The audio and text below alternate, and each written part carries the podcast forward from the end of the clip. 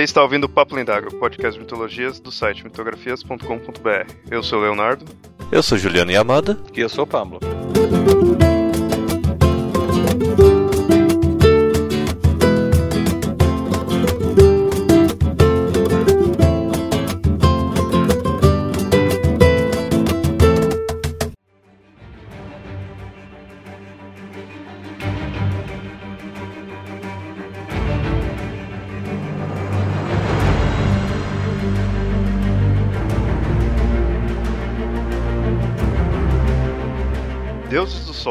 Da Lua, dos mares e de tudo mais ao nosso redor. Se a natureza que nos cerca molda nossas culturas e crenças, como seria se essa natureza não fosse como a conhecemos? Será que em uma geografia alternativa teríamos panteões alternativos? Nesse episódio do Papo Lendário discutiremos como seriam nossos deuses caso nosso mundo fosse outro.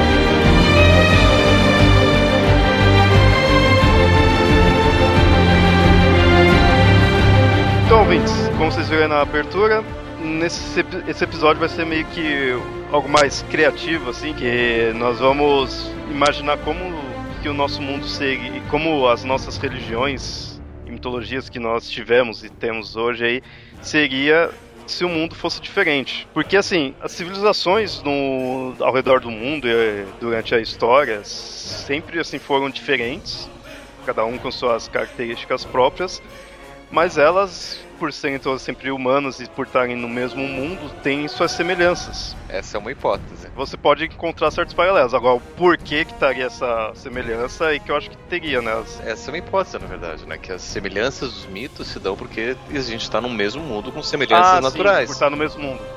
Ah, entendi, entendi. Né, Uma outra hipótese diria que, independente do mundo, a gente teria mitos parecidos por conta da, de uma certa naturalidade arquetípica. Da mesma forma como se a gente fosse um, um planeta alienígena com características físicas diferentes, pelo fato de ter os mesmos elementos, as mesmas leis da natureza, a gente não teria muita diferença assim. Né, Podia ter o céu verde, a grama azul, por exemplo, como onde é que, é- onde é que tem isso daí? Na Mekuzei, que é assim? É, não me acusei. Né, que não teria muita diferença pro, né, pra gente, porque os elementos seriam os mesmos que fariam aquela, aquela configuração, fisicamente. Da mesma forma que teriam esses elementos psicológicos, os arquétipos, que estariam fazendo os nossos mitos independente do mundo onde a gente está. Essa é uma outra hipótese. Então, nesse caso, seria assim: tem-se as semelhanças que a gente pode, assim, constatar, mas a hipótese está na questão do porquê de tais semelhanças, né? Que seria o de repente por causa do mundo, né, ser o mesmo ou outras ideias, né? Seria isso então, né, que você quis dizer. Eu, eu particularmente acredito bastante nessa questão do mundo influenciar, sabe? A menos que no planeta ou aqui na Terra uma nave gigantesca tivesse saído do mar e destruído um vulcão gigantesco, né? Hein? Nossa, você, Pablo, você não entendeu? Destruir vulcão? Quando que alguém destruiu o vulcão? O que eu sei de Star Trek, eles congelaram o vulcão. Congelou, mas, né? mas basicamente ele, ele destruiu lá. É porque congelar tudo, ele congelou toda a câmera magmática. É. É, mas ele tá, tá fazendo referência ao, na Uhum. escuridão do Star Trek. Porque daí o povo primitivo passou a adorar aquela nave que saiu da. Exato. Não, mas o pergaminho, que parece que o pergaminho dava referência a um deus sol, coisa parecida, alguma coisa assim. É, não tô vendo o Deus Sol ali. Também não. Tô vendo aqui. Parece o que com isso? Parece um templo. Cara, se eu te disser que isso daqui parece, na verdade, uma mulher, você vai. É isso que eu ia falar, para uma mulher. Uma ser. mulher de, a- de, de uma anca bem larga, assim, como se fosse uma deusa da Uhum. fertilidade. Também estaria relacionado com as nossas culturas, que os nossos pri- deuses mais primordiais eram relacionados a uma mãe progenitora também. Uhum. É, não só isso, né? Eu tava assistindo um documentário da BBC chamada uma coisa do tipo como que a arte construiu o mundo.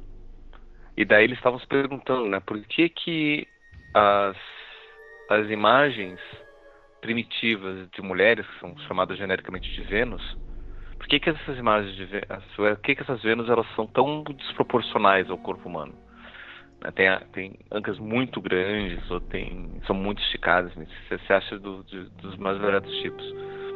Né? Daí o, o, a hipótese que eles estavam levantando, que eu concordo, é que a gente tem a, a tendência de exagerar aquilo que é mais importante para a gente. Né? Então, o, o, exemplo que eles estavam dando, na verdade, era, era bem nada a ver. Né? Eu acho até bem, bem ridículo que eles fizeram, mas que eles pegaram, por exemplo, é...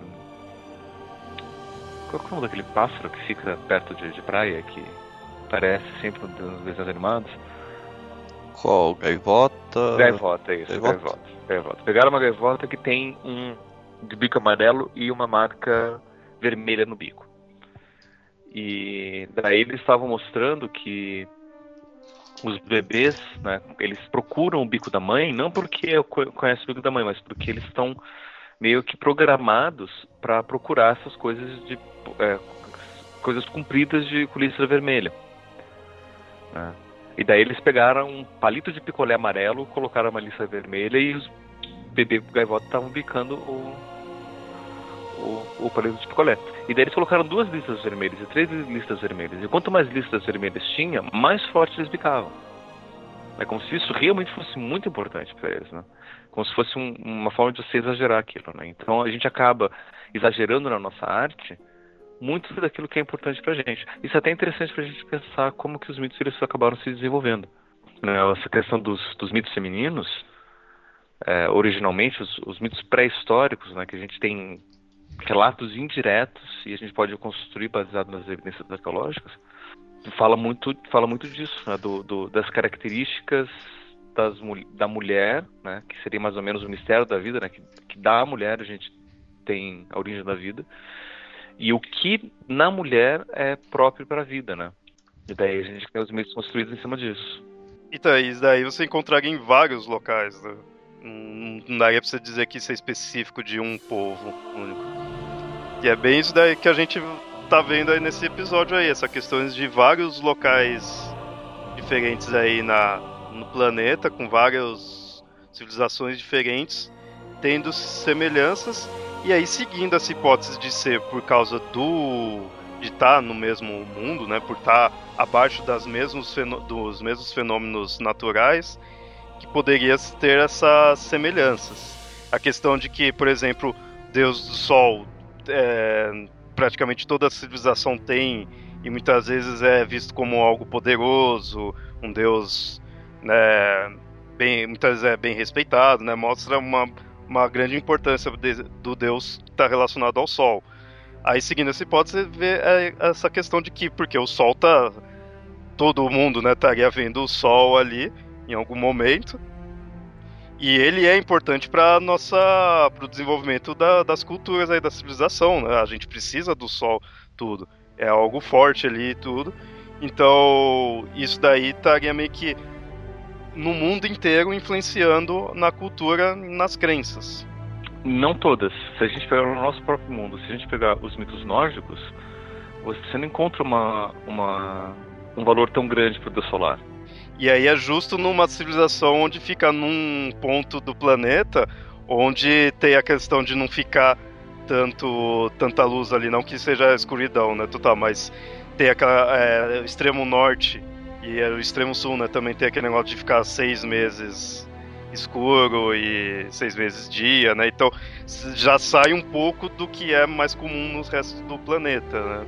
É, e, e mesmo seis meses de, de, sol não é tão quente assim, né? Então o sol não é tão relevante.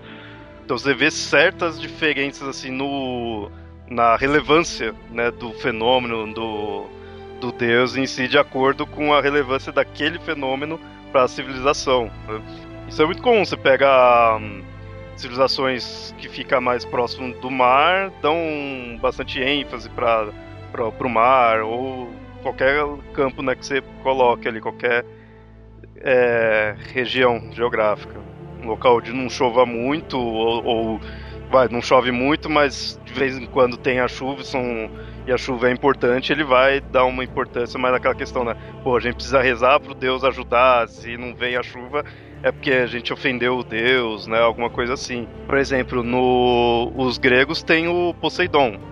E, e você vê que o, o, Poseidon ele controla os mares, tudo, né? E aí eles conseguem, por ele ser furioso, também tá ligado a questão dele causar os tsunamis. Ele também, no caso, ele pode causar os terremotos e tudo mais. E a gente pega um deus, agora não vou lembrar o nome, acho que é o Aegir, que é o deus dos nórdicos, que também presidiu os mares, e ele também é um deus extremamente furioso. Isso você pode de repente fazer a, a, uma analogia mostrando que é porque o mar é algo furioso, é algo assim perigoso de você ir, né? Mar, você ir mar adentro, assim, tudo é perigoso. Tanto que os nórdicos eles têm dois deuses, basicamente que presidem os mares. Tem um, o Aegir, que é mais furioso mesmo, é praticamente meio que visto como um deus maléfico, assim, tudo, né? Que era...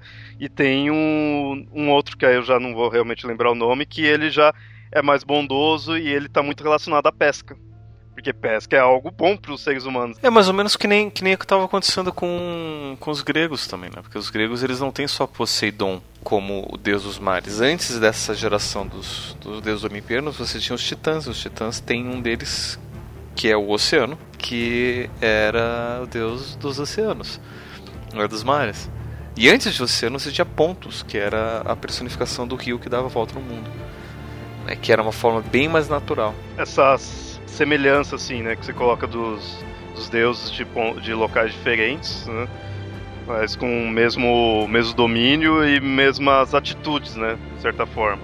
E aí a gente tem as semelhanças e tem suas diferenças. É uma diferença que a gente pode. tipos né, de diferença que a gente pode ter é a questão do, dos animais. Por exemplo, que nem, que nem eu falei, sol, mar, lua, essas coisas assim, tá meio que no mundo todo, de certa forma. Né? Você pode ter algumas civilizações que são mais deserto, mas o mar, em geral, ele pega muitas é, civilizações. O sol, praticamente todas ali, sim. Então você vê essas semelhanças. Agora, que nem você pega os, o questão do conceito dos animais, você vai ver que os animais ele está focado naquela cultura por causa daquela região. Você vai. É muito comum você ver deuses relacionados a animais. Principalmente quanto mais antigo, maior essa relação. Assim, eu acho que não, não existe nenhuma relação com um deus nórdico com um elefante. Porque, tipo, eles não, não viam, né? Um exemplo, assim, eles não conheciam. Agora, você pega já os hindus, já tem uma relação com, com um elefante. Tem um deus com cabeça de elefante e tudo mais. Então, essa questão que os animais, como, assim, tem animal em tudo quanto é canto do mundo, mas tem animais diferentes, animais muito, muito diferentes. E aí você vê essa diferenciação que tem nas culturas pela sua região. Uma região onde tem macacos, vai ter deuses macacos. Onde tem coruja vai ter deuses, né, ou deusa, no caso do, dos gregos, relacionado com a coruja. A própria Bíblia, se for ver, a questão de tratar bem essa questão de nós somos os cordeiros, né, de Deus, coisa assim, é porque aquela o povoado daquela região cuidava muito dessa questão de cordeiro. Os esquimós, eles eram muito focados a deuses a relação com baleias e focas porque é focado em foca é bom, né? então você vê que é daquela região. Agora, conceitos mais mundiais, não vou dizer universais, né? Que tá focado só no planeta, mundiais, vai ser mais abrangente.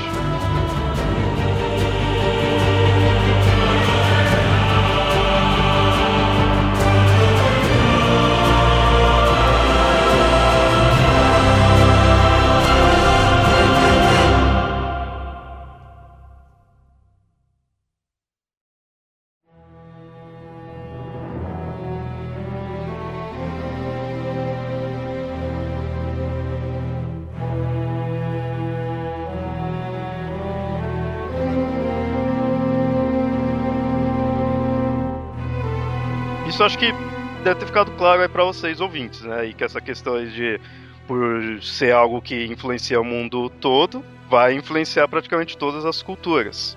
Aí entra a grande questão desse episódio. Como então seria se o mundo fosse diferente nesses conceitos naturais? Por exemplo, acho que mais fácil de imaginar é o Sol.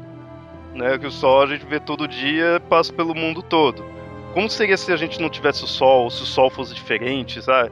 Esse é o foco aí desse episódio. É esse exercício criativo da gente tentar imaginar como que o mundo seria, como as crenças seriam se o mundo fosse diferente. Por isso que a gente tem também um geólogo aí para já conhece a parte natural para já ir também opinando. Uma coisa interessante você pensar em uma cultura nova. Imagine não um mundo sem sol, porque um mundo sem sol já seria um. É, um mundo sem sol não ia poder existir, mas. Só falando, né? mas vamos nos ter, por exemplo, as culturas mais primitivas eles tinham os de deuses ou deus voltado mais para itens naturais, mais para eventos naturais. Na verdade, assim, as, as, culturas mais primitivas, eu não sei nem se eles teriam uma personificação mesmo da. Eles, eles teriam, eles teriam uma, uma certa forma de, de... É, é, o que os, os orientais eles, eles chamam. É, é, difícil falar de um deus oriental, né? Você fala mais de uma divindade, é uma, é uma sacralização desse elemento, sabendo que ele é maior do que a gente, só que você não trata ele, ele como se fosse uma personalidade diferente. Mas eu fico pensando o seguinte: como seria um mundo com dois sóis? Um mundo. Tatooine? É, Tatooine. Mas como seria a religião desse mundo? Teoricamente, com dois sóis. Jedi? Jedi. Não, não é Jedi. É, também. Você pode pensar em Jedi, mas vamos pensar um pouco mais na, na antropologia moderna. Uhum.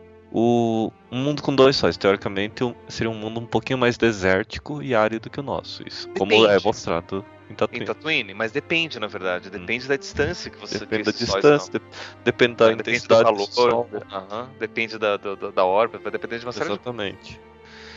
Então, nós pensaremos que nesse mundo, talvez, o, se fosse pensar na evolução natural e, compara, e comparar com a nossa evolução teológica, não, não haveria uma divindade, haveriam duas divindades se houvesse uma similaridade com o monoteísta atual.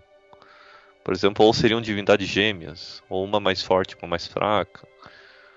É, o dois sóis eu imagino assim, da mesma forma que muitas culturas tinham uma certa dualidade em relação ao Sol e Lua, eles dariam isso para essa questão do Sol. Mas talvez fosse uma, uma equivalência maior, já que os, eles seriam bem mais parecidos do que o Sol e uma Lua, né? Principalmente se fosse possível ver os dois ao mesmo tempo, porque teoricamente o Sol e Lua você dificilmente vê eles juntos, né? Você é mais em eclipses ou momentos mais específicos. Você consegue ver eles juntos. Mas sempre, consegue. a todo momento? Sempre. Você... você só não consegue ver eles juntos em fases de lua nova e fases de lua cheia completa, cheia total. Tem vezes que, o, que a lua ela aparece no de dia. Então, tem vezes, mas não é, não é todo não, dia. Não, é, é, porque tem outras vezes que a lua aparece de noite. Uhum. Né? Então, então, mas é sempre, Leonardo, é sempre, sério mesmo. É, todo dia você consegue, tem algum momento do dia onde você consegue ver o Sol e a Lua ao mesmo tempo. Só que aqui, assim, metade do, do, do tempo, isso acontece de madrugada, então a gente está dormindo, então é difícil a gente perceber. Mas você sempre vê, tipo, por exemplo, quando tá até a lua tá completamente cheia, que, ou seja, ela só vai nascer quando o sol já tiver se posto, né?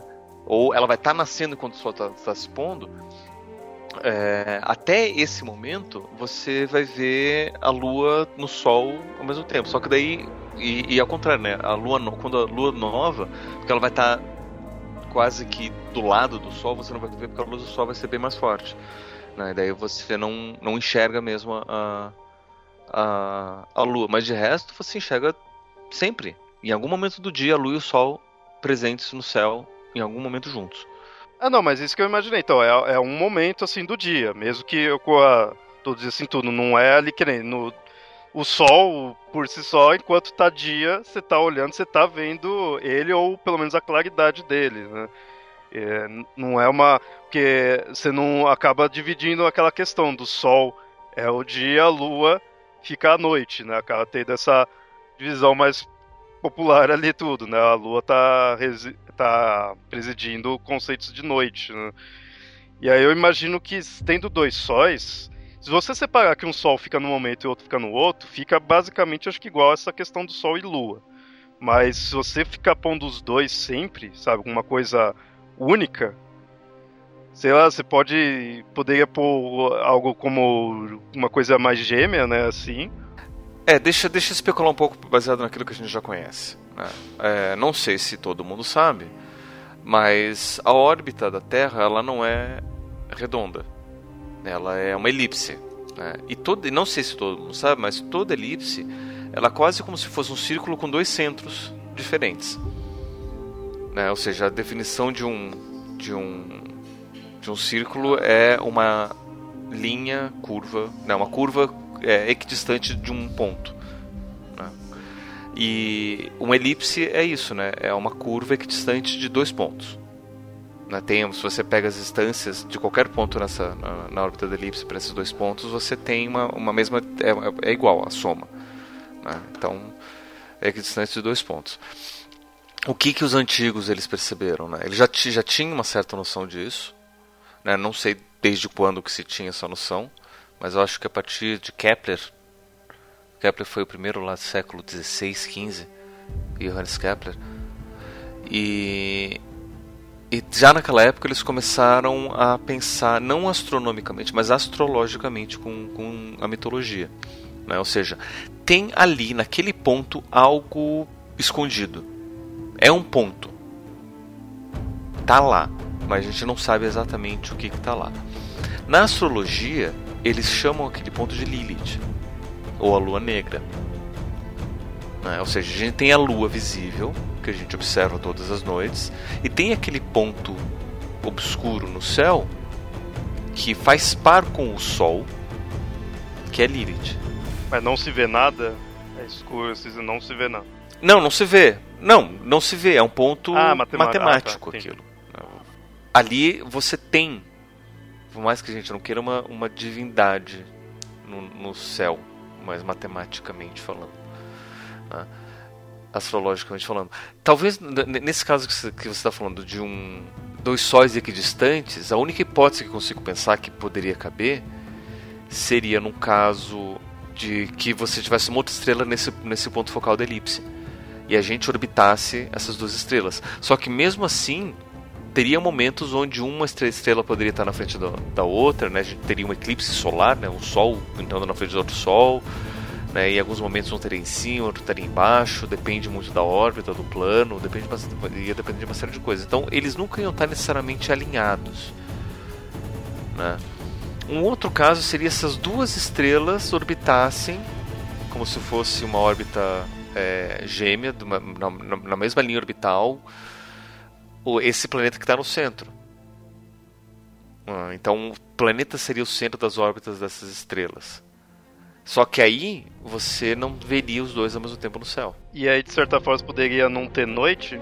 Você não teria noite. É, isso é uma outra coisa a se imaginar é que... também, né? Como que seria se não tivesse. Né? Se você tivesse dois sóis, um iluminando metade, numa metade e outro iluminando na outra, no máximo que você teria seriam momentos onde um dos sóis estaria no topo e outro momento onde ele, está, eh, ele, ele estaria no, no horizonte. Então teriam momentos mais brandos e momentos mais fortes. Mais ou menos igual é no, nos polos quando tá a época de sol. Que lá eu, lá eu sei, uma vez eu vi fotos né, mostrando assim que o sol sobe, fica tipo meio-dia, né, assim. E aí vai descendo, ele chega no horizonte, vai descer e volta, sabe? Daí, daí ele começa, começa a subir de novo. É, mas a, a diferença seria que você realmente veria, por exemplo, o Sol nascendo no leste e se, e se pondo no oeste, só que enquanto o Sol está se pondo no oeste, o outro estaria nascendo no leste também. É, e um estaria sempre se perseguindo o outro e nunca ia um conseguir. É, dá pra fazer um bom conceito de dualidade, né? alguma coisa, quase duas divindades. É, não só, não só dualidade, mas até contar uma história, né? De como você tem, por exemplo, dois irmãos que um tá caçando o outro, mas eles nunca se pegam porque um tá correndo atrás do outro e um tá fugindo do outro o tempo todo.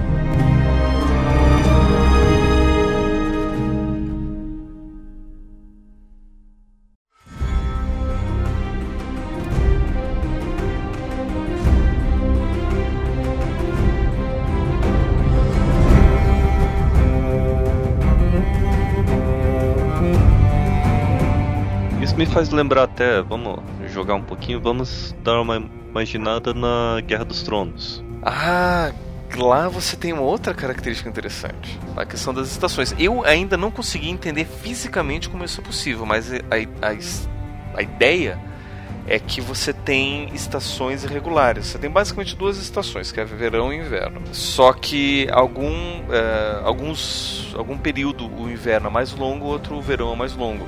Né? E podem durar anos o inverno ou o verão. Né? Tem verões que duram meses, tem verões que duram anos, décadas, invernos igual. Né? E eu ainda não entendi muito bem como fisicamente isso é possível. É, eu imaginaria um planeta com dois sóis ou tudo mais, mas não, não encaixaria. O planeta com dois sóis, interessante até seria que existiria a possibilidade de não haver noite no planeta. Eu acho que não tendo noite, isso iria influenciar muito. Claro, é, fisicamente vai influenciar né, na questão assim tudo, mas em questão da crença, porque você não teria, de certa forma, a escuridão natural ali, né, da noite. Exatamente. Aí se um dia houvesse o eclipse entre os dois sóis, você teria a noite. Sabe que isso me lembrou um negócio?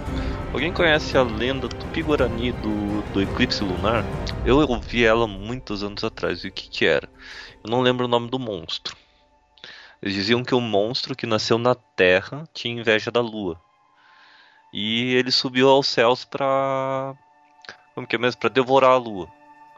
Quando ele começou a devorar a Lua, os, os Tupi-Guaranis começaram a, renar, a rezar para Tupã.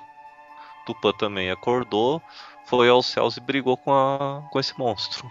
Aí quando Tupã estava ganhando, a, o eclipse começava a diminuir. E assim, acho que é uma das poucas lendas assim de, que associa o eclipse lunar. Normalmente é o eclipse solar que eu, que eu vi as lendas. Eu sei que existem outras culturas com eclipse lunar, mas é bem menor do que o do, do essa, solar. Essa questão assim de não ter noite, eu acho que influencia muito assim que assim, você não teria, como eu falei, não teria essa escuridão natural. Então, locais que teriam escuridão, vai uma caverna, seria muito mais misteriosos ou tenebrosos do que já se consideraria, né? Já se considera, né? Porque pensa bem, você não tem aquele, você não está acostumado a todo dia passar por uma escuridão, porque a gente que não passa pelo dia, é que agora a gente está na nossa tecnologia não tem mais essa, né? Tanto, mas você tem, você tem o dia para fazer suas coisas e a noite que quando você vai repousar, porque a noite que é mais perigosa, porque tá mais escuro, você não enxerga a noite sim tudo, então você tem que se recolher, tudo, é quando você vai descansar naturalmente, tem, não sei se quão cientificamente é provado isso, mas que a gente é feito para dormir, né, durante a noite, durante o escuro. Então assim, a gente já tem essa noção de que noite e escuridão é pra gente não. A gente não tem que ficar fazendo muita coisa. Gente tem que descansar e esperar o sol nascer. Num mundo onde não tem noite, é, tá, a gente não aguentaria talvez ficar 24 horas fazendo algo, mas você não teria aquele momento de agora sim é pra eu, eu descansar, agora sim eu não posso fazer mais nada porque tá escuro. Então quando surgir um momento escuro ou um local escuro, você não vai saber o que fazer. E outra coisa, por exemplo, o fogo não teria tanta importância. O fogo era muito importante para, além do, de preparar o alimento, você usaria para se proteger, para evitar a escuridão. Mas num mundo sem escuridão, por que ter? Assim, o fogo aí você poderia usar no máximo para questão de alimento e questão de se aquecer. Dependendo do local do, da região, você nem para se aquecer precisaria.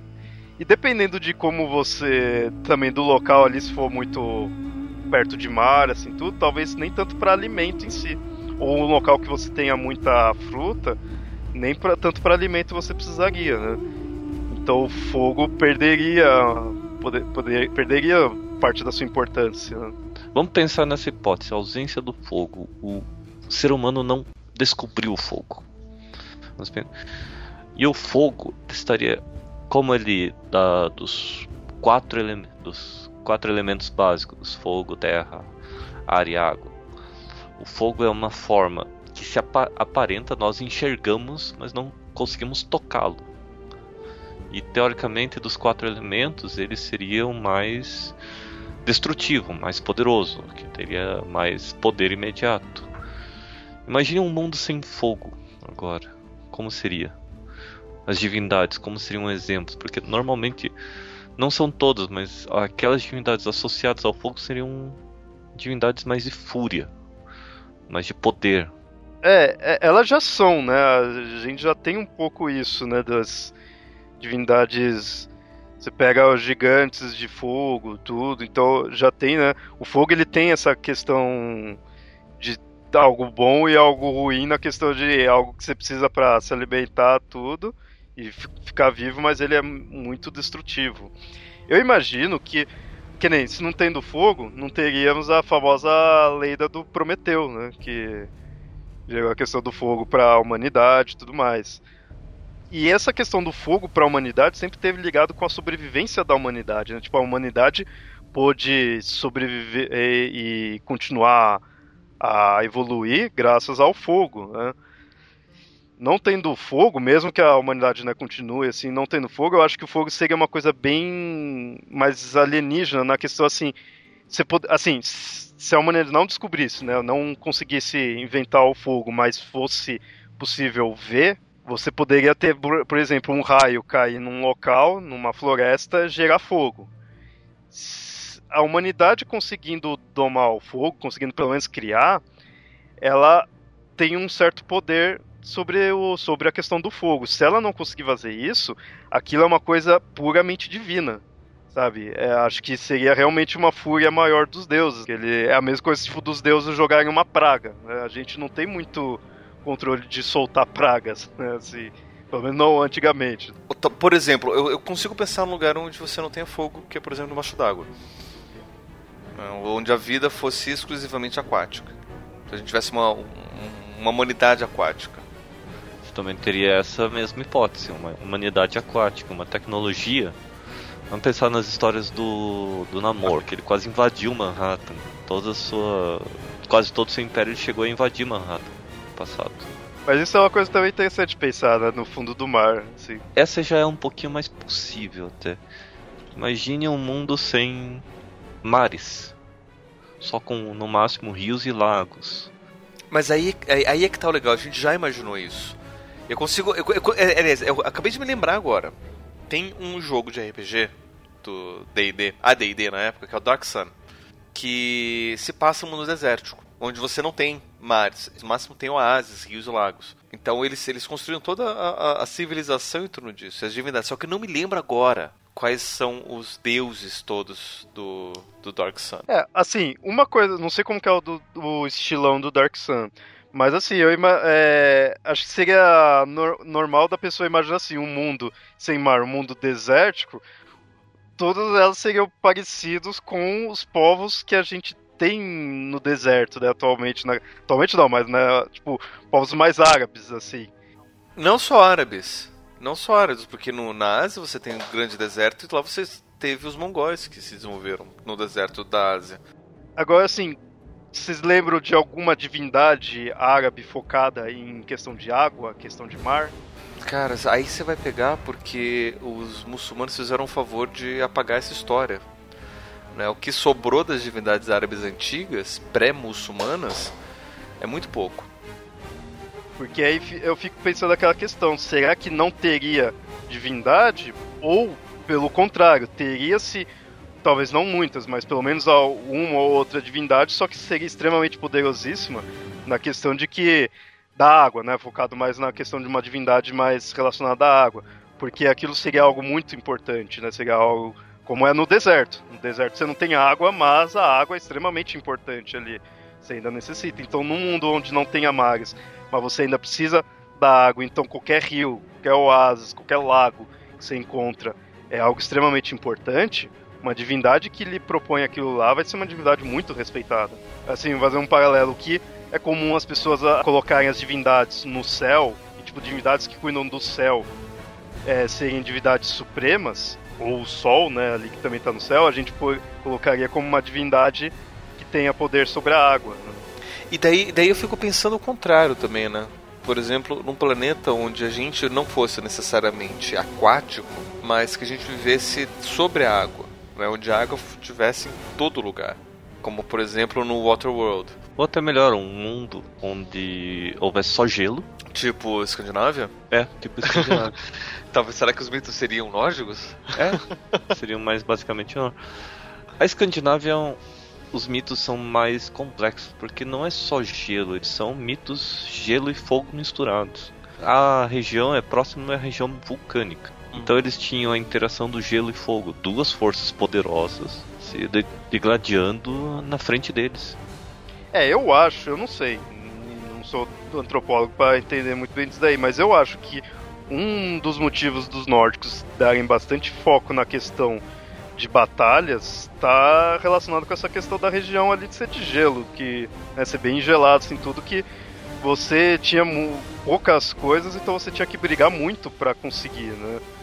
Você não, você não se plantava em qualquer canto, em qualquer local. Então, o que você conseguia, você tinha que é, trancar as sete chaves, porque a outra pessoa não conseguiu, ela iria vir roubar de você. Então, eu acho que talvez um dos coisas que impulsionou eles serem bem guerreiros, serem bem focados nessa questão de guerra, de batalha, é a região.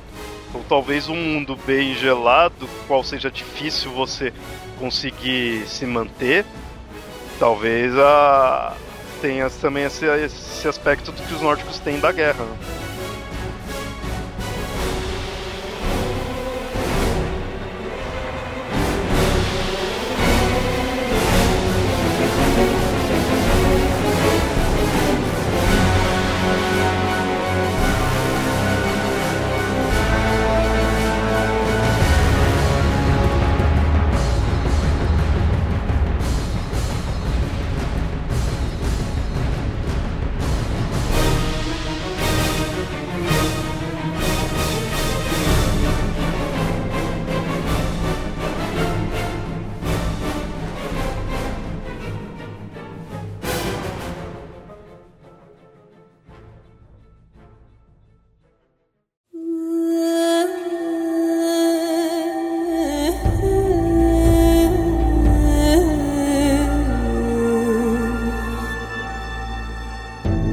Essas é, ideias que a gente está tendo né, de como seria o, as crenças, né, tudo com um mundo diferente, um mundo alternativo, surgiu por causa tem uma, uma imagem, não é uma foto mesmo em si, né? Vocês encontram aí na internet, se encontrar o link eu deixo aí, qual mostrando como que seria o mundo se a Terra tivesse os anéis de Saturno.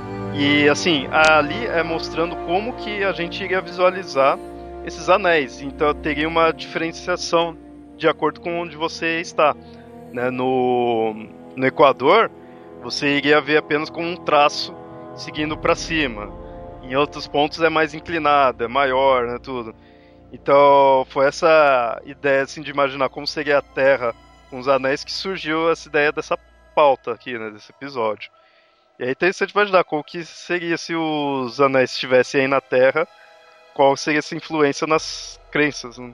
É, é interessante ver que não só nas crenças, mas você ter um anel em volta da Terra que ficasse relativamente fixo no céu ia ser uma marcação fixa no céu de dia e de noite.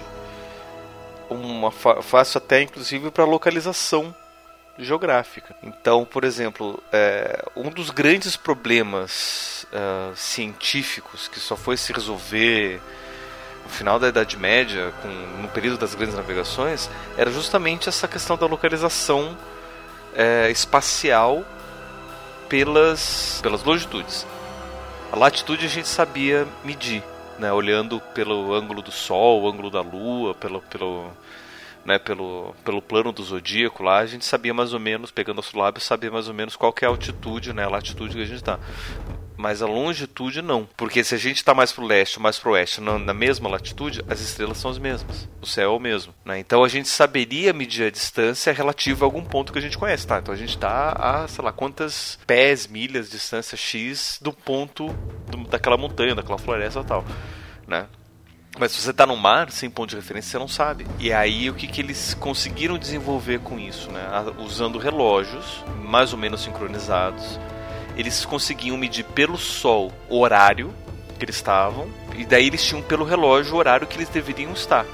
E essa diferença no tempo que eles estão medindo com o tempo onde eles estão, eles conseguiram finalmente medir a longitude. Provavelmente essa localização longitudinal a gente ainda não teria esse problema, mas a, a latitude ia ser muito mais fácil de medir. Né? E a localização leste-oeste, norte-sul, a gente saberia qual, qualquer hora do dia, né? contanto que a gente conseguisse ver os anéis ou aquela mancha onde teria cobrindo as estrelas de noite. Todo anel do planetário ele acompanha o Equador, ele é exatamente em cima do Equador, por causa da rotação, ele é influenciado pela rotação. Agora fica uma outra questão. E se nós não vivêssemos num planeta, e sim numa lua de um planeta? Que nem Pandora? Aham. Uhum. Do Avatar? Exatamente. Nisso que eu tava pensando. Apesar que em Pandora o, os deus, as divindades lá são diferentes, mas. Porque, e, não, mas, mas, mas é interessante até pensar nisso, né? Porque se você pega é, Pandora, que é esse exemplo, é uma lua de um planeta, whatever, que eles nem dizem qual é. A grande questão é que a mitologia deles toda tá voltada para a natureza lunar deles, né, do satélite deles, e não quase não tem a ver com o planeta onde eles orbitam.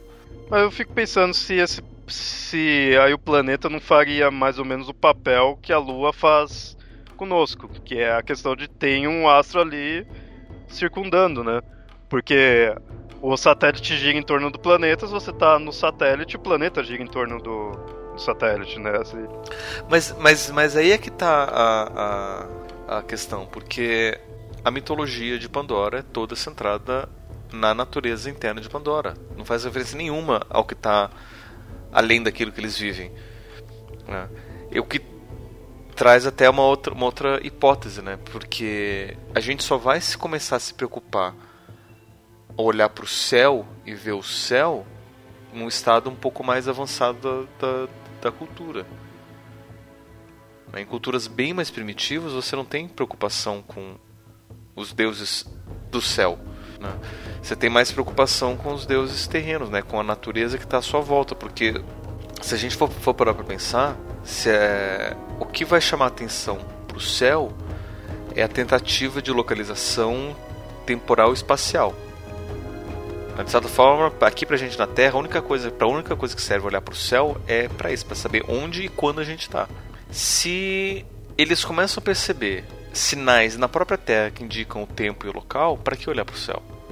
Né, se eles, né, se eles usam as estações do ano, se eles usam as marés, os egípcios usavam cheias do Nilo. Se eles usam esses elementos locais para fazer isso, para que, que eu vou querer olhar para o céu? Acho que talvez aí não precisaria nem ser imaginar tanto um mundo diferente, mas você imaginar uma civilização que não se importe assim em ficar peregrinando ou aumentando assim, né, ficar caminhando e nem dá tanta importância para a questão de tempo. Ele não. Talvez então não desse tanta importância para isso, né? Que que nem você falou o negócio do, do céu, assim, tudo você utiliza bastante para se localizar, assim. Uma civilização que não de repente ela fique mais num local, ela não tenha tendência a ficar crescendo, ficar caminhando pelo mundo, precisar se localizar, né, uma civilização menor, mais contida, ela talvez não precisaria tanto. É que também teria a relação do tempo, né? Que o, te, a, a, o céu também vai influenciar na contagem, talvez, de, de, de, tempo. Mas, de novo, a gente só tem preocupação com contar tempo, aqui no nosso caso, por conta das, das estações. Porque vamos supor que a gente não tivesse estação do tempo, é, estação do ano, a gente não teria por que marcar tempo. Porque a gente não precisa saber é, quando que vai chegar o inverno, não teria sigla, seria alguma coisa estável, o tempo todo seria assim, não, não teria variação. Né? Por exemplo, tivesse estação de chuva ou estação de seca. Por exemplo, aqui os índios brasileiros, você tinha ainda, por mais que você, né, nessa zona tropical, você não tem tão marcadamente o inverno ou o verão, como nas regiões temperadas, mas o inverno e o verão ainda influenciam as, uh, os momentos de seca e de chuva. Né? Então, de certa forma, você ainda tem é, influência do tempo. Né? Mas se você tivesse um, um, geograficamente um local onde você não tivesse essa diferenciação, onde talvez não tivesse inclinação do, dos polos, por exemplo, não tivesse inclinação dos polos, você não teria estação do ano. O tempo, o clima seria igual o ano todo. Né? A gente não teria talvez necessidade de contagem temporal. E isso até é uma, isso, isso até é uma outra coisa interessante para se ver, né? Porque a gente tem desde os antigos, as divindades do tempo. Né? Por exemplo, Cro, é, Cronos e Saturno, né, para os gregos-romanos, ele não era só deus do tempo, por saber do, do tempo cronológico, né, do relógio, né, e da passagem, da velhice, de tudo relacionado, mas ele também era, era um dos, dos deuses da própria agricultura. Tanto é que uma das imagens. Exatamente, né, que era o, é o deus da colheita. Né, você tinha deuses da agricultura, Deméter, que era que, que, que abençoava o crescimento das plantas, mas era, era para Saturno que eram oferecidas os, os resultados da colheita. Tanto é que existia um grande ritual que acontecia, se não me engano, na época do inverno, que era Saturnálias, para que é, o resultado das colheitas que eram feitas no final do inverno, não, no final do outono, começo do, do, do inverno, né, para agradecimento e para que no próximo ano pudesse ter de novo esse esse esse resultado bom, né, um bom resultado. E as Saturnálias foram um grande evento, né, em homenagem a Saturno, deus da colheita. Daí se a gente pensa né, um mundo sem estações, a própria vida vegetal ia se desenvolver diferente. Né? Ela não seria cíclica que nem ela é. Né? Ela estaria, aconteceria o tempo todo. Né? Teria nascendo e morrendo o tempo todo que nem o ser humano. Então, e se você pensar assim que não teria essas estações, muitas civilizações aí perderiam algumas das suas lendas que tem bastante civilização com lenda relacionada ao porquê da estação, né? Questão da, da Deméter, né, e da filha dela, tudo no tem outras civilizações que também tem mitos para explicar o porquê que tem várias estações durante um, um tempo, né, um determinado período. E aí eu fico imaginando, se não tem isso daí, você não teria talvez tanta questão do tempo, né, dessa contagem do tempo. Fico imaginando se o tempo não poderia ficar focado na questão do ser humano em si. Porque aí o ser humano continuaria crescendo, é, nascendo, crescendo e morrendo, né, teria a, a juventude e a velhice. Porque de resto, assim, se você não ter as estações, você não vai ter o ciclo, você não. Talvez, assim, é que teria a parte astro, é, astronômica ali, mas se porventura não conseguisse medir o tempo por coisas astro, dos astros, você vai medir pelo quê, né?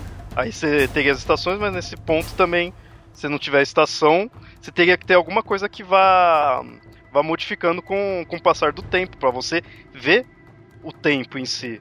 E aí fico imaginando se não poderia voltar para o próprio ser humano. Né?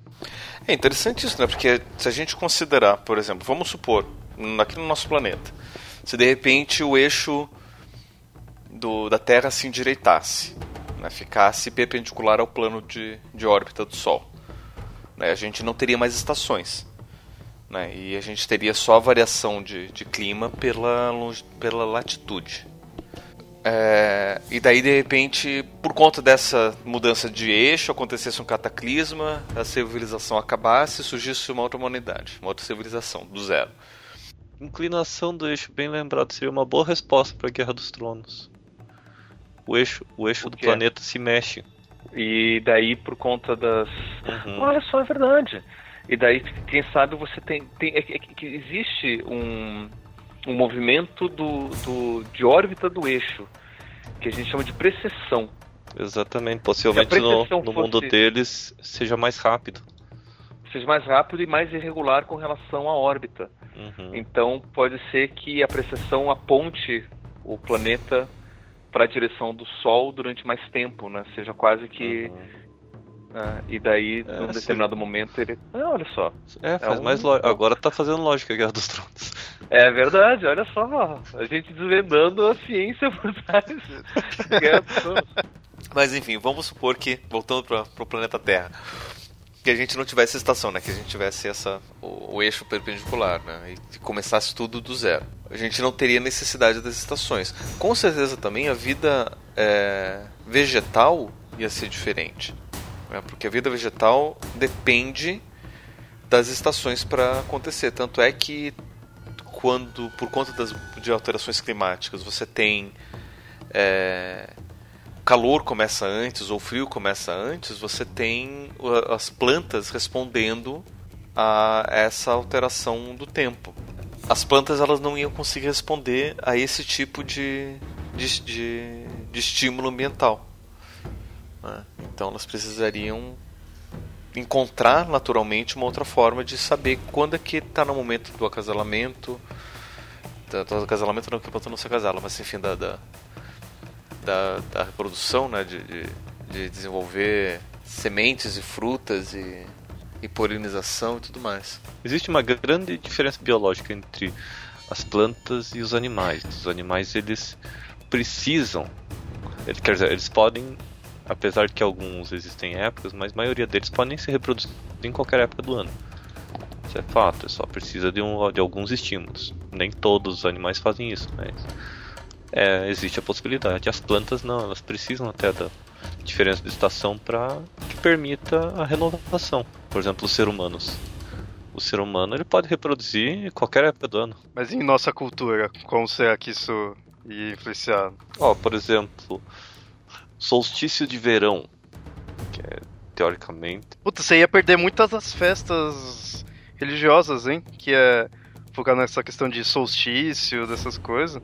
Não ia ter, ó. É, as festas religiosas todas que são ligadas com os eventos astronômicos. Não ia ter nenhum, ó. Olha só. Os solstícios e equinócios não, não teriam função. Ah, e daí a gente pode usar as estrelas como sinal de quando que a gente está. A gente está passando por essa estrela de novo, então a gente já passou um ano, tá? Essa estrela aqui. Então no máximo seria de noite. Daí é interessante porque talvez a noite ganhe mais importância temporal.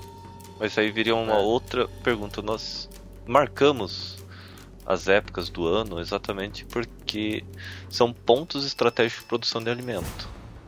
Uhum. Se a gente não tivesse esses pontos, necessidade desses pontos, quer dizer, a gente produz o alimento em qualquer época do ano, talvez essas datas ou até essas passagens de ano não seriam tão importantes. Até mesmo a passagem do ano não seria importante para gente. É, para um povo primitivo provavelmente não. Mas aí quando você começa a ser mais avançado, como por exemplo, né, a coisa que Leonardo levantou, né, da, dessa necessidade de você marcar o tempo com o, o, o ciclo da vida humana, né? Que daí seria talvez o mais o mais importante, né? Porque de certa forma, né, se, né, se a gente pensar, a nossa vida ela é cíclica, mas ela não depende das estações do ano. Né? A gente já conseguiu se adaptar e evoluir para que a gente não precisasse disso. Inclusive, a gente pode pensar no seguinte: as mulheres, elas teoricamente têm o seu ciclo de reprodução seguindo o, o mês lunar, que é de 20, 28 29 dias. Né? E a gente levanta a hipótese evolutiva de que as mulheres que conseguiram ter os ciclos é, sincronizado com a órbita da Lua conseguiu ter mais chance de reproduzir. Né? Porque, pelo que, que, que reza essa, essa teoria evolutiva, os, os homens saíam para caçar de noite nas noites de lua cheia. Talvez até para para reproduzir é. nas noites de lua nova. De, lua nova. Então aquelas que estavam férteis nas noites de lua nova, elas conseguiam reproduzir e as que não estavam não conseguiam reproduzir. Então aquelas que, que conseguiam sincronizar com a lua tinham uma chance de reproduzir e isso foi passado geneticamente, né? Antropologicamente isso é quase comprovado, porque era assim. Nas noites de lua nova você não tem predadores. Nós naquela época tínhamos predadores. Por mais que nós fôssemos um animal de topo de cadeia alimentar, nós tínhamos outros concorrentes e também acabavam virando, virando presa. E o ato sexual, o ato de reprodução, é um ato extremamente. É, de, é um ponto fraco. Nós, nós ficamos com baixa atenção em relação ao nosso externo e só nos focamos na, na fêmea. Quer dizer, nós ficamos vulneráveis ao ataque de predadores. E a melhor época para se reproduzir sem a, com uma menor chance de vulnerabilidade para predadores seria na época da lua nova. É, e, e além, do, além do fato de que durante a lua cheia é muito mais fácil fazer caça, porque a gente tem a luz da lua para ajudar, do que na lua nova que não tem luz nenhuma para ajudar. Né? Isso daí em épocas pré-fogo. Né? Talvez até pré-Homo sapiens. Ah, e isso daí foi selecionado evolutivamente e chegou até a nossa espécie. Né? Então, de certa forma, a gente consegue se reproduzir em qualquer época. E as mulheres elas têm essa questão do, do, do ciclo. E é interessante até perceber né, que as mulheres elas sincronizam o ciclo menstrual, de, consequentemente de reprodução, entre si. Que talvez até seja um, um resquício evolutivo. É, se você coloca um grupo de mulheres juntas, convivendo por muito tempo, depois de, no máximo, acho que um, um dois meses, elas já estão com o ciclo menstrual bem sincronizado. Bem sincronizado, elas menstruam, começam a menstruar na mesma época. O grande problema é, que é, que você problema... teria é, você teria Ou, TPMs é eu... múltiplas. É. Cara, imagine um exército, um exército de mulheres em TPM ao mesmo tempo. É, por isso que, o, que a guerra é predominantemente masculina. Ou não, né? Porque o TPM de mulheres ia ser interessante. Esperar chegar a TPM para partirem pra guerra. É que aí a guerra ia durar pouco, aí não, os países não iam lucrar, né, com a guerra. Ah, mas, mas, mas é que só ia precisar de pouco. É, o problema é que a guerra ia ser muito mais devastadora, se fosse, né? Só de mulheres. É, dependendo da época, muito mais sangrenta também. Boa. É, ouvintes mulheres, desculpe. Apesar de certeza que tem ouvintes mulheres concordando com isso. Mas enfim, a gente tá falando tudo isso daí por conta das divindades do, do tempo e de tudo mais. Né? Tudo isso daí para dizer que o ser humano, né, a gente tem a nossa ciclo de reprodução, ele acontece 365 dias por ano. Né? O tempo todo tem gente nascendo. Inclusive, isso é evolutivamente interessante. Porque é uma forma de garantir que sempre vai ter, em algum momento, alguém vivo e alguém nascendo. Né? Diferente de algumas espécies que dependem de determinada época de determinado é, só se reproduz em determinada, de, determinada época do ano você reduz a quantidade de, de, de, indivíduos o que aumentaria por exemplo o fato do, do desse indivíduo ter uma ninhada maior né? ter mais ter mais prole né? mas enfim voltando para os deuses e para o tempo que ainda não cheguei no meu ponto se a gente pegar os ciclos biológicos né, um, né que daí a gente teria o ciclo menstrual, que no caso das mulheres agora é, é regido pelo ciclo da lua por conta, né, do, pelo tempo lunar por conta dessa questão do, que a gente já explicou. A gente tem também o, a puberdade, que é o da gente pegar esse, esse ciclo, o ciclo de crescimento, né? A nossa vida ela é marcada biologicamente, basicamente por três períodos, né? Um período da infância, onde a gente está crescendo, não faz nada além de crescer e comer e fazer bagunça. A idade adulta, que daí é o, é o período reprodutivo e de produção. E é a velhice, ou a terceira idade, ou alguns mais otimistas chamam de melhor idade, que é quando você não consegue mais se reproduzir. Né? São três períodos, e são marcados por dois pontos biológicos. Né? A passagem da, da infância para a idade adulta é a puberdade, que daí a nossa sociedade inventou a adolescência para poder coincidir, para poder vender produtos voltados para é sério, é sério, gente. A adolescência é uma invenção cultural focada para vender produtos para essa faixa etária. Daquelas crianças que não são adultos e daqueles adultos que não são crianças. E daí inventaram a pré-adolescência e a pós-adolescência, e, e, enfim.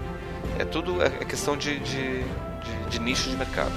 E daí toda a cultura que se desenvolve em torno disso. Mas foi, foi uma invenção cultural a adolescência biologicamente a gente tem a puberdade, que é o que marca, né? Os homens e mulheres passam a ser férteis nesse período. E daí você tem a menopausa ou andropausa, que é esse momento onde você não consegue mais se reproduzir, ou que você tem mais dificuldade de reproduzir, no caso dos homens. Então, se a gente for pegar isso daí, a gente consegue mais ou menos medir o tempo baseado nesses próprios ciclos. E aí, a gente ia começar a tentar encontrar padrões para ver. Será quanto tempo mais ou menos demora para até chegar a menopausa? Quando será que vai chegar a menopausa? Quando será que eu vou conseguir ser um homem mesmo, conseguir reproduzir, uma mulher e conseguir ter filho? Né? Quando, até quando esse cara vai, vai, vai servir? Né? Quando vai começar a andropausa dele? Quando a menopausa dessa mulher? Né? Por mais que a gente saiba que é meio irregular, a gente consegue ter uma média. Né? E os antigos conheciam de matemática. E aí eles iam ver a necessidade de tentar encontrar algum padrão qualquer de medição de tempo. Nem que esse padrão seja de contagem, do tipo o dia mesmo e a noite. Então, quantos dias se passam numericamente? Então, são sei lá quantos mil dias. Tá, então será que a gente consegue organizar esses dias em, em, em grupos menores? E o que, que daria para a gente usar como referência? E aí talvez eles procurassem na natureza, não encontrando necessariamente na, na natureza próxima, aí eles olhariam para o céu e perceberiam a mudança das estrelas. O que daria aí a necessidade, a, a importância das estrelas para a contagem do tempo. Que eu acho que no, no nosso mundo que existe mesmo, acho que as estrelas elas estão mais voltadas para uma questão de localização, né? Mais espaço do que tempo mesmo, né? Porque de certa forma o, o Sol e a Lua são mais fáceis de você medir o tempo do que o espaço, do que as estrelas, né? Porque as estrelas de certa forma é um, é um período do ano que estão as estrelas lá. E de certa forma, como a Terra tem a rotação, você vê todas as estrelas o ano todo. Né? É só mais uma questão de, de, de, de posição relativa com o Sol, né? posição relativa com com a Lua que você veria uma certa diferença nas estrelas. É, e surge também a dúvida, né? Como seria se não tivéssemos estrelas? E aí veio a referência obrigatória a Doctor Who. é quando as estrelas todas sumiram. Normal, né? Eu pensei Eu... que seria dessa parte aqui que você ia falar se ninguém morresse e se não envelhecesse. Cara, eu achei um vídeo bem legal que não é bem que se ninguém morresse, ninguém envelhecesse. Mas é um vídeo pegando a mitologia cristã que mostra e se Adão fosse obediente a Deus e não tivesse comido a, a maçã? Ou a fruta do, do, proibida, né, que não sabe bem se é uma maçã. Né, porque supostamente a morte só entrou na vida do homem pela desobediência e pelo pecado, desobediência e tudo mais. E se ele não tivesse desobedecido a Deus? É, já está no, no paraíso ainda. Né? Não só. Pensa comigo, né? Eu vou, eu vou, trazer a lógica que esse vídeo trouxe. Quando Deus criou o homem e a mulher, ele deu um, uma ordem. Foi a primeira ordem para o ser humano: crescei e multiplicai. Só que na história bíblica, antes de eles conseguirem fazer isso, eles desobedeceram a Deus. E se eles não tivessem desobedecido a Deus, eles iam crescer e multiplicar. Só que a morte só entrou por conta do pecado que eles cometeram. Sem o pecado não tem morte. Eles iam ser eternos. Iam crescer, se multiplicar e ter vida eterna. O que acontece se a gente tem uma espécie que cresce e se multiplica e não morre. Superpopulação. Aham.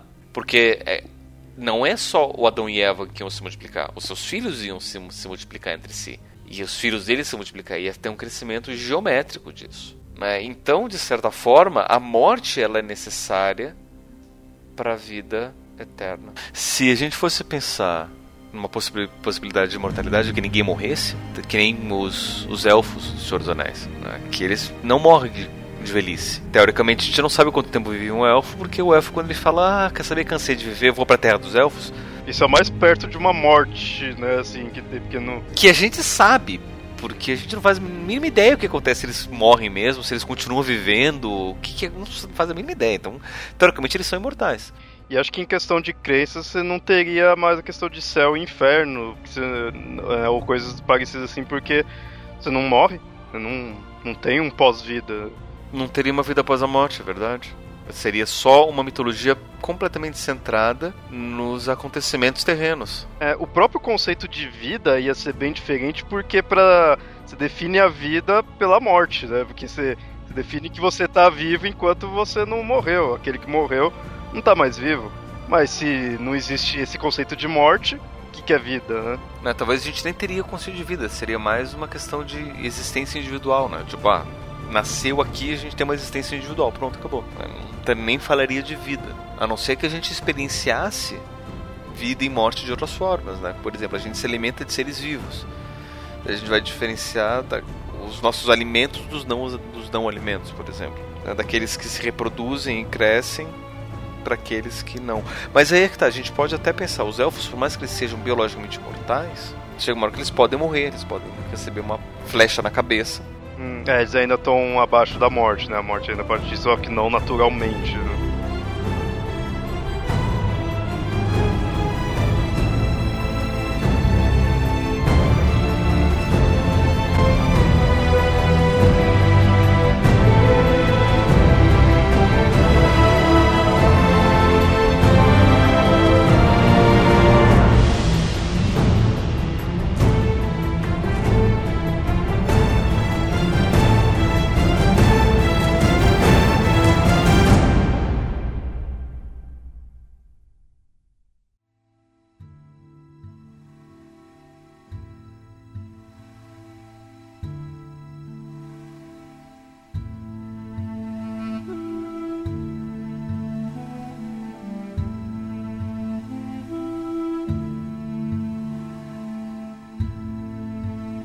A gente, a gente comentou até agora uma questão que, tipo, se tivesse dois sóis, mas a gente não comentou e se tivesse duas luas. E isso, se houver, é o mais comum de se imaginar na questão que tem outros planetas que têm muitos satélites, né? Se a gente tivesse, por exemplo, uma civilização em Marte, lá você tem duas luas. Teoricamente, muito talvez a Terra quase teve duas luas.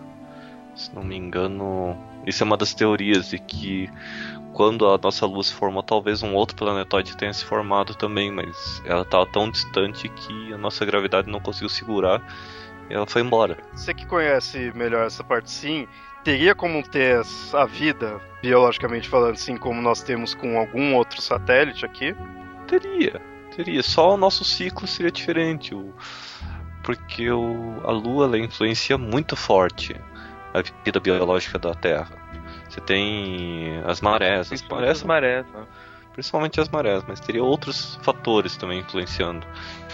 O, existem certos, como a gente já falou, né? Existem criaturas que só se reproduzem em certas estações da Lua, em, certos, em certas fases da Lua. Não, não é só nós que nós somos interligados com a Lua nova e a Lua cheia. Existem plantas e corais que necessitam da, da da Lua para se reproduzir. Tem outros tem insetos que precisam da luz da Lua, então eles só se reproduzem na Lua cheia. Por aí vai.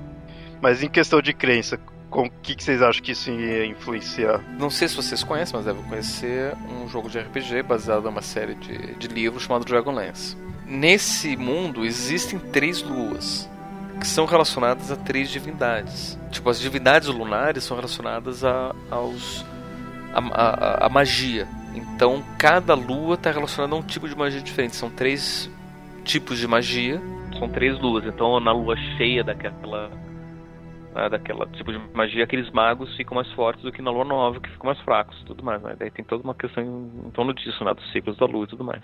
Então é interessante perceber isso daí também, né? Que se a gente fosse relacionar determinados eventos ou determinadas características dessas luas, porque com certeza teriam órbitas diferentes, né? E daí você teria eclipses delas diferentes, né? Algumas seriam menores, mais distantes e, do que outras, e você teria aquela que, né, que seria sofrer mais eclipse do, da Terra e a outra que seria sofrer mais eclipse das outras, que passaria por trás das outras, sei lá o que mais. Né? Você poderia ter essas essas é, significações do tipo aquela que está mais distante poderia ter uma significação específica de daquilo que está mais distante, daquilo que está mais longe, né? Vamos pensar, sei lá, duas luas que seja, né? É, uma lua mais próxima ou uma lua mais longe. Lua mais longe provavelmente tem uma órbita menor, né? tem um tempo mais longo, né? Tem uma órbita mais, mais longe tem uma órbita maior, né? Mas assim, tem um tempo mais longo. Aquela que está mais próxima tem um giro pela Terra de uma forma mais rápida. Talvez a gente pudesse até marcar o tempo, esses ciclos temporais de uma forma diferente.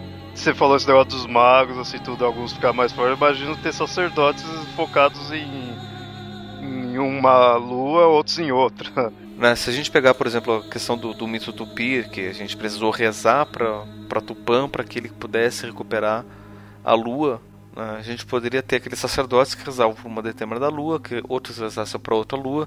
Talvez a gente pudesse, por exemplo, sentir da lua mais próxima uma força maior das marés do que da lua mais distante. Mas talvez da lua mais distante a gente pudesse sentir, sei lá, alguma, algum evento climático específico que a gente poderia relacionar com o ciclo daquela lua mais distante. Eu imagino calendários mais no estilo dos, dos maias, aqui na questão daquela coisa cíclica de um calendário dentro do outro. Se você considerar duas luas, uma que ficaria mais rápida que a outra, né? Faria um calendário menor e aí outro que aí você teria dois calendários lunares. Né? Com duas luas, você teria dois efeitos acontecendo. Ou efeitos gravitacionais que se anulam. Você tem, por exemplo, uma maré querendo crescer e a outra lua do outro lado puxando ela e reduzindo a força. Quer dizer, uma maré que teoricamente eles esperassem que fosse de um tamanho, ela seria menor. Pô, isso já dá uma lenda. Isso já dá pra. E um evento contrário, de repente uma mega maré. E as duas luas iam ser com certeza bem mais importantes para esse, esses povos litorâneos. E outra coisa também, você teria duas luas cheias, ou uma lua cheia e outra não. Então você não teria uma fase tão cíclica assim. Você teria que prestar muito mais atenção nessa, no, no movimento das duas luas. Para saber quando que é a época mais escura para você caçar e quando que é a época mais clara para você se esconder. E eu acho que isso daí, isso daí deixaria até o conceito de noite mais complexo, assim, você... Noite não seria somente o oposto do dia, e um momento mais misterioso, mais perigoso, assim. Seria mais complexo. Isso já isso dá pra fazer umas lendas, assim, viu? Você imaginar esse negócio da maré, uma, um deus controla a maré, o outro tenta impedir, alguma coisa assim.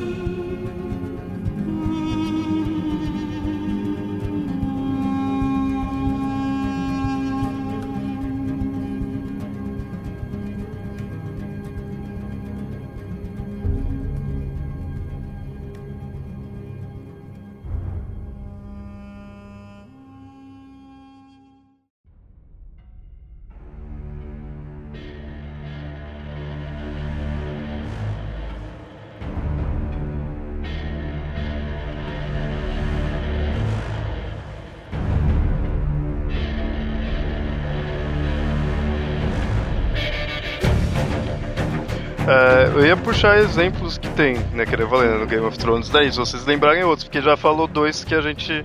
Três, né? Que é do Pandora, do Game of Thrones e do Dra Dragonlance. Se vocês souberem algum outro mundo que teria uma diferença assim. Duna a gente não falou. Duna, verdade. Sempre quis pôr Duna em algum episódio, é uma forma de puxar Duna.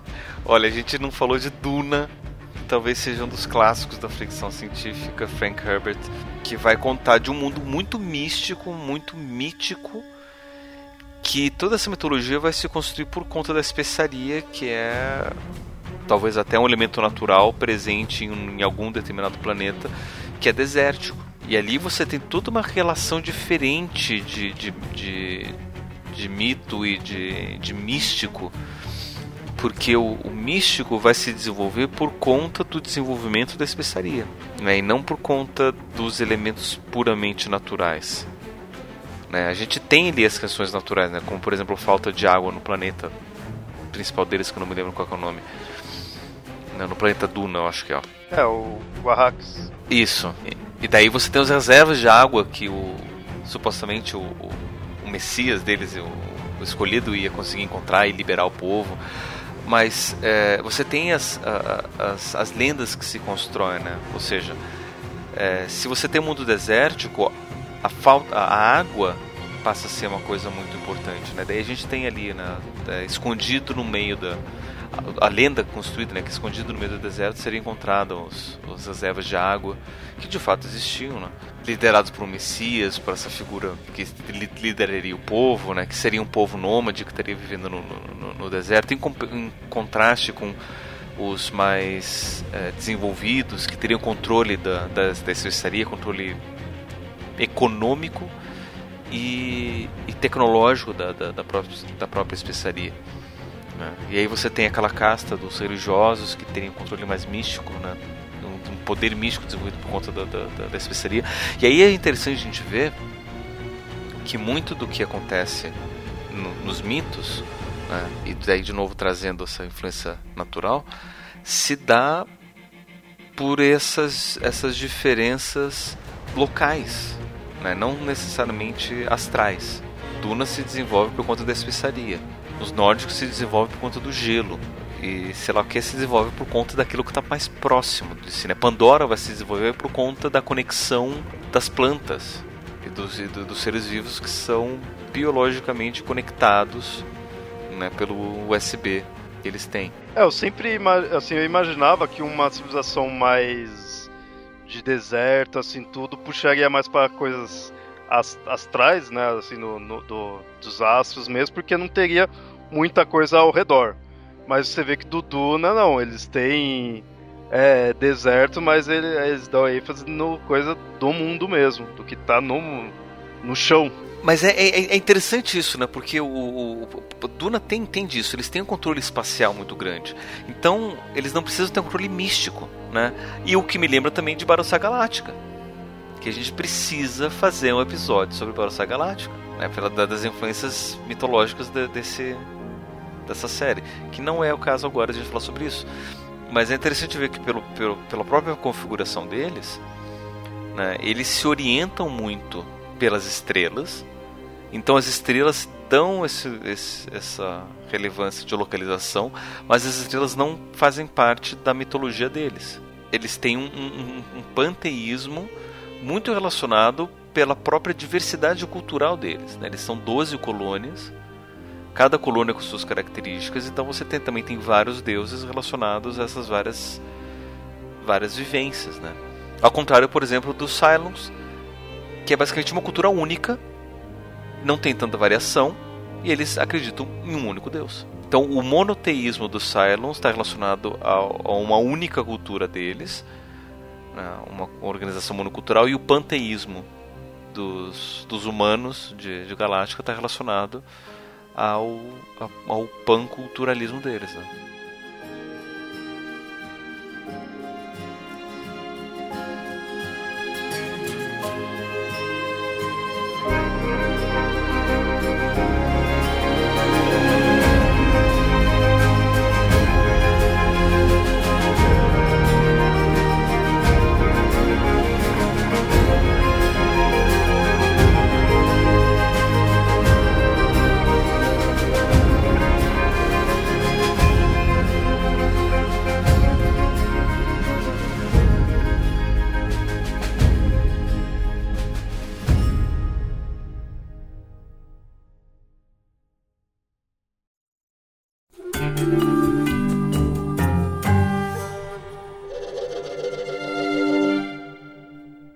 Ouvintes, esse aí foi o episódio do Papo Lendário. Foi um exercício criativo.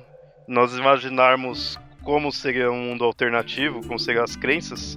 Então, vocês quiserem aí, podem opinar aí, tiverem outras ideias de como seriam. Não, deixa, deixa eu fazer um desafio para os ouvintes. Né? Pensem em, em situações diferentes para a gente especular, né? além daquelas que a gente já pensou. Tipo, e se os seres humanos, seres humanos tiverem duas cabeças, e sei lá, qualquer coisa assim.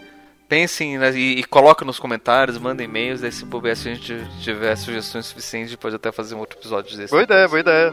É, o vídeo tá o desafio aí lançado aí pra vocês pegarem novas ideias aí. Então você é, mandem isso daí por e-mail. A gente tem o e-mail no mitografias.gmail.com e ou então comentem essas ideias no, no site.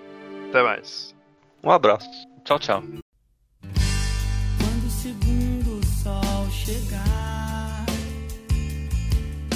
Para realinhar as órbitas dos planetas, derrubando com assombro exemplar o que os astrônomos diriam se tratar de um outro cometa. Quando o segundo sol chegar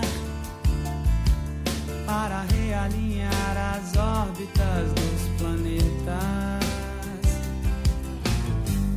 derrubando com assombro exemplar. O que os astrônomos diriam se tratar de um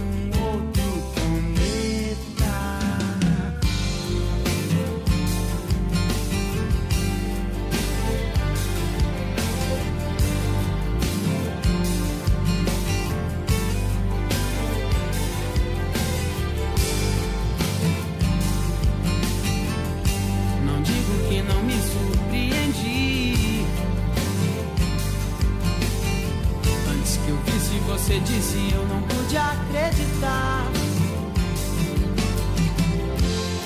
Mas você pode ter certeza de que seu telefone irá tocar em sua nova casa que abriga agora trilha incluída nessa minha conversão. Eu só queria te contar que eu fui lá fora e vi dois sóis num dia e a vida que ardia sem explicação. Quando o segundo sol chegar para realinhar as órbitas dos planetas, derrubando com assombro exemplar o que os astrônomos diriam se tratar de um outro cometa. Não digo que não me surpreendi. Antes que eu visse, você disse, eu não pude acreditar. Mas você pode ter certeza.